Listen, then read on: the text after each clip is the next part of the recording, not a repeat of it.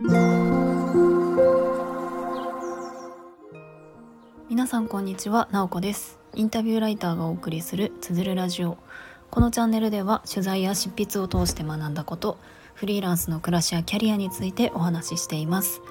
毎週土曜日朝6時半から聞く力を磨くトレーニングもやっています。気になる方は概要欄のリンクから詳細をご覧ください。今日は6月10日土曜日です。皆さんいかがお過ごしでしょうか？今日は土曜日ということで私は朝、えー、6時前に起きて6時半から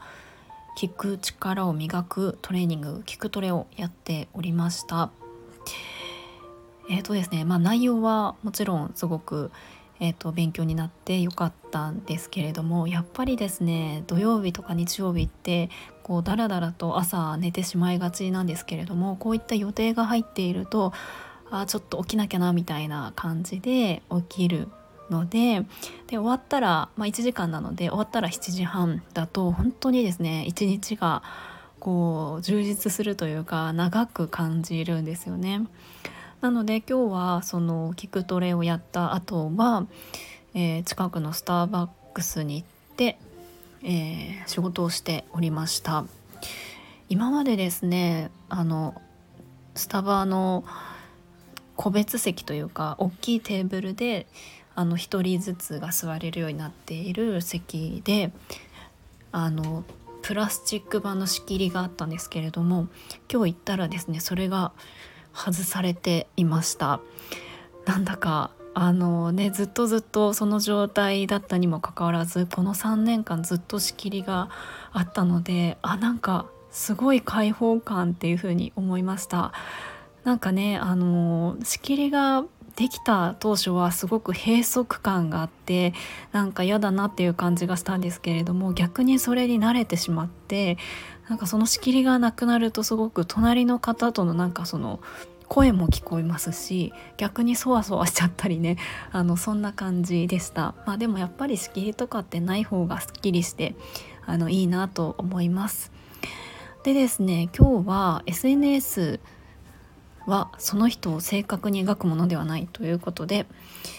えっ、ー、とですねあのそういいうテーマでお話ししたいなと思うんですけどあの最近読み始めた本がすごく面白くってその中に書かれていたことをちょっと紹介したいなと思います。え実はこの本結構分厚くってあのまだ読んでいる途中ではあるんですけれどももうなんか一つ一つのあのトピックというか一つ一つのその段落ごとに話したいことがもうなんか溢れるくらい面白い本でえっ、ー、とですね「リッスン」という本です。これちょっと前に出版されているんじゃないかなと思います。はい。去年とか一昨年2年くらい前かな。はい。に出版されて今2021年の夏に出版されてますね。でえっとまあ冒頭でお話したようなあの聞くトレーニングを私やっていてまあ普段インタビュアーえー、として、えーと、なんかいろんな方に話を聞くことも多いんですけれどもやっぱりその聞くとかであのまあ私たちってこうあの誰もが話を聞くことってしてきたと思うんですけれどもなかなか本当にその相手の話を聞くっていうのが難しいなっていうのはやっぱりインタビュアーをしてきて、えー、感じてきて単純にじゃあいい質問をすればいいのかっていうのはそうでもないし、えー、じゃあうなずいたり笑顔でいることが大事なのかって言ったらもちろん大事ですけれどもそれだけではないしじゃ聞くって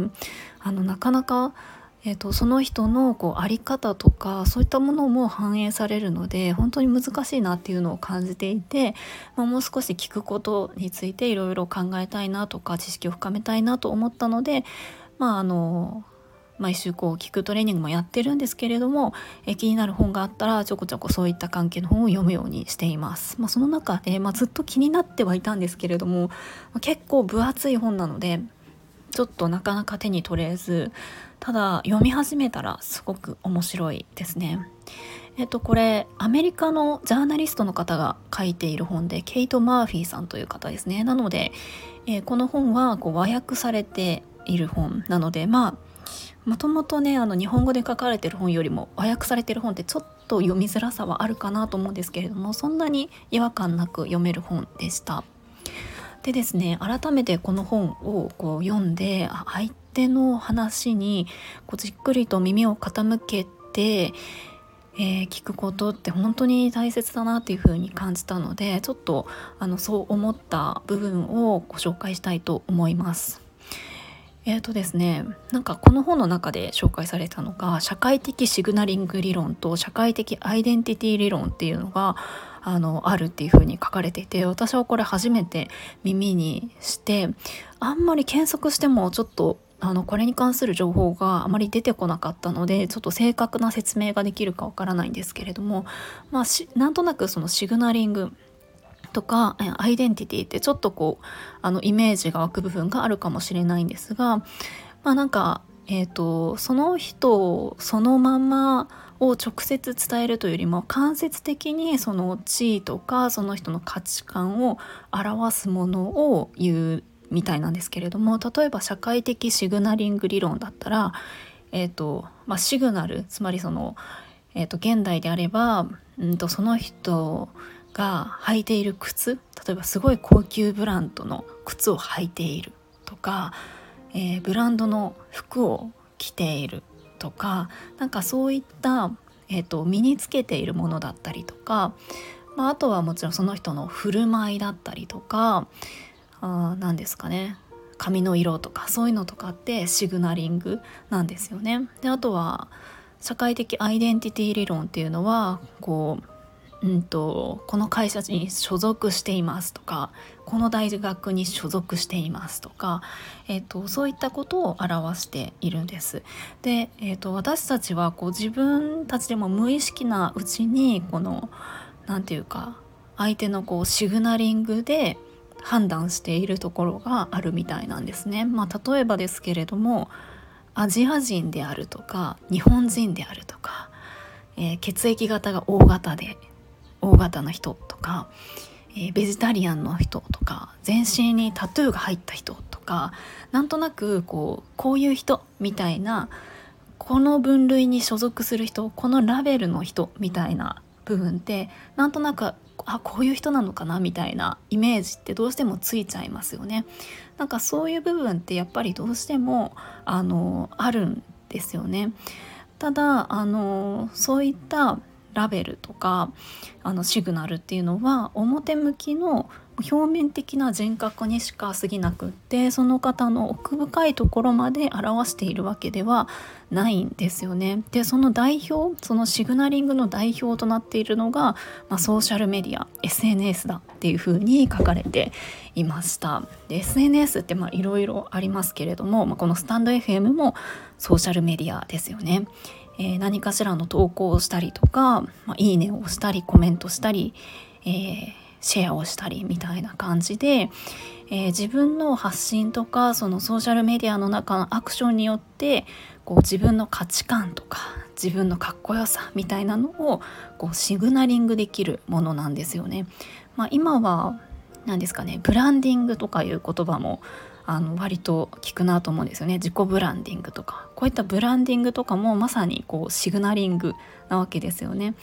なんか、まあ、ただそのわざわざブランディングしようと思わなくてもやっぱり、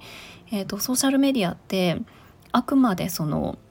パソコンとかスマホ上の画面の中の自分の発信にしか過ぎないのでこう意識していなかったとしてもその人の表面的な部分しかこう見せることができないんですよね。うんまあ、まさにそのこのスタイフとかでも私もこうスタンド FM でずっと発信していますけれどもこうやってこうこう毎日喋っていろんなテーマで話しているけれどもこれをこう受け取っている方がじゃあ私の全部を見えるかって言ったらそうではないですし私も逆にそうなわけですよね。で、えっとまあ、その SNS の奥にこうどんな人がいるのかっていうのをあのちゃんと見るにはやっぱり人の話に、えー、直接その人と会って話を聞くこと耳を傾けることがあの大切なんだっていうことが書かれていました。まああの確かにですね SNS でたくさん発信している方とかってあの人となりがあの分かっているような感じがしてしまうんですけれども、えーと、そこもやっぱりその方のほんの一部分にしか過ぎないわけなんですよね。なのであやっぱりその SNS でいろんな人とつながれるとかあの特にスタイフなんかだとこう声の雰囲気とかで、えーと、なんかあの気が合いそうだなとかなんかあすごいこうあのいい人そうだなとかってすごく伝わりやすいとは思うんですよね。決してそれがその嘘とか偽りではなかったとしてもやっぱりあの一部なので何て言うかこの本をこう読んで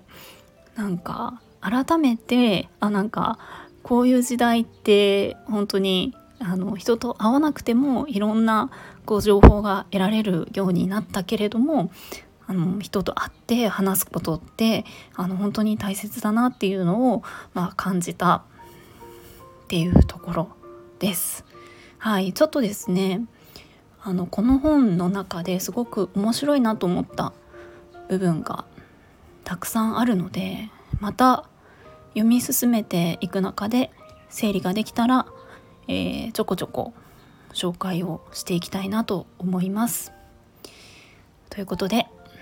今日も最後まで聞いていただきありがとうございました。もいもい。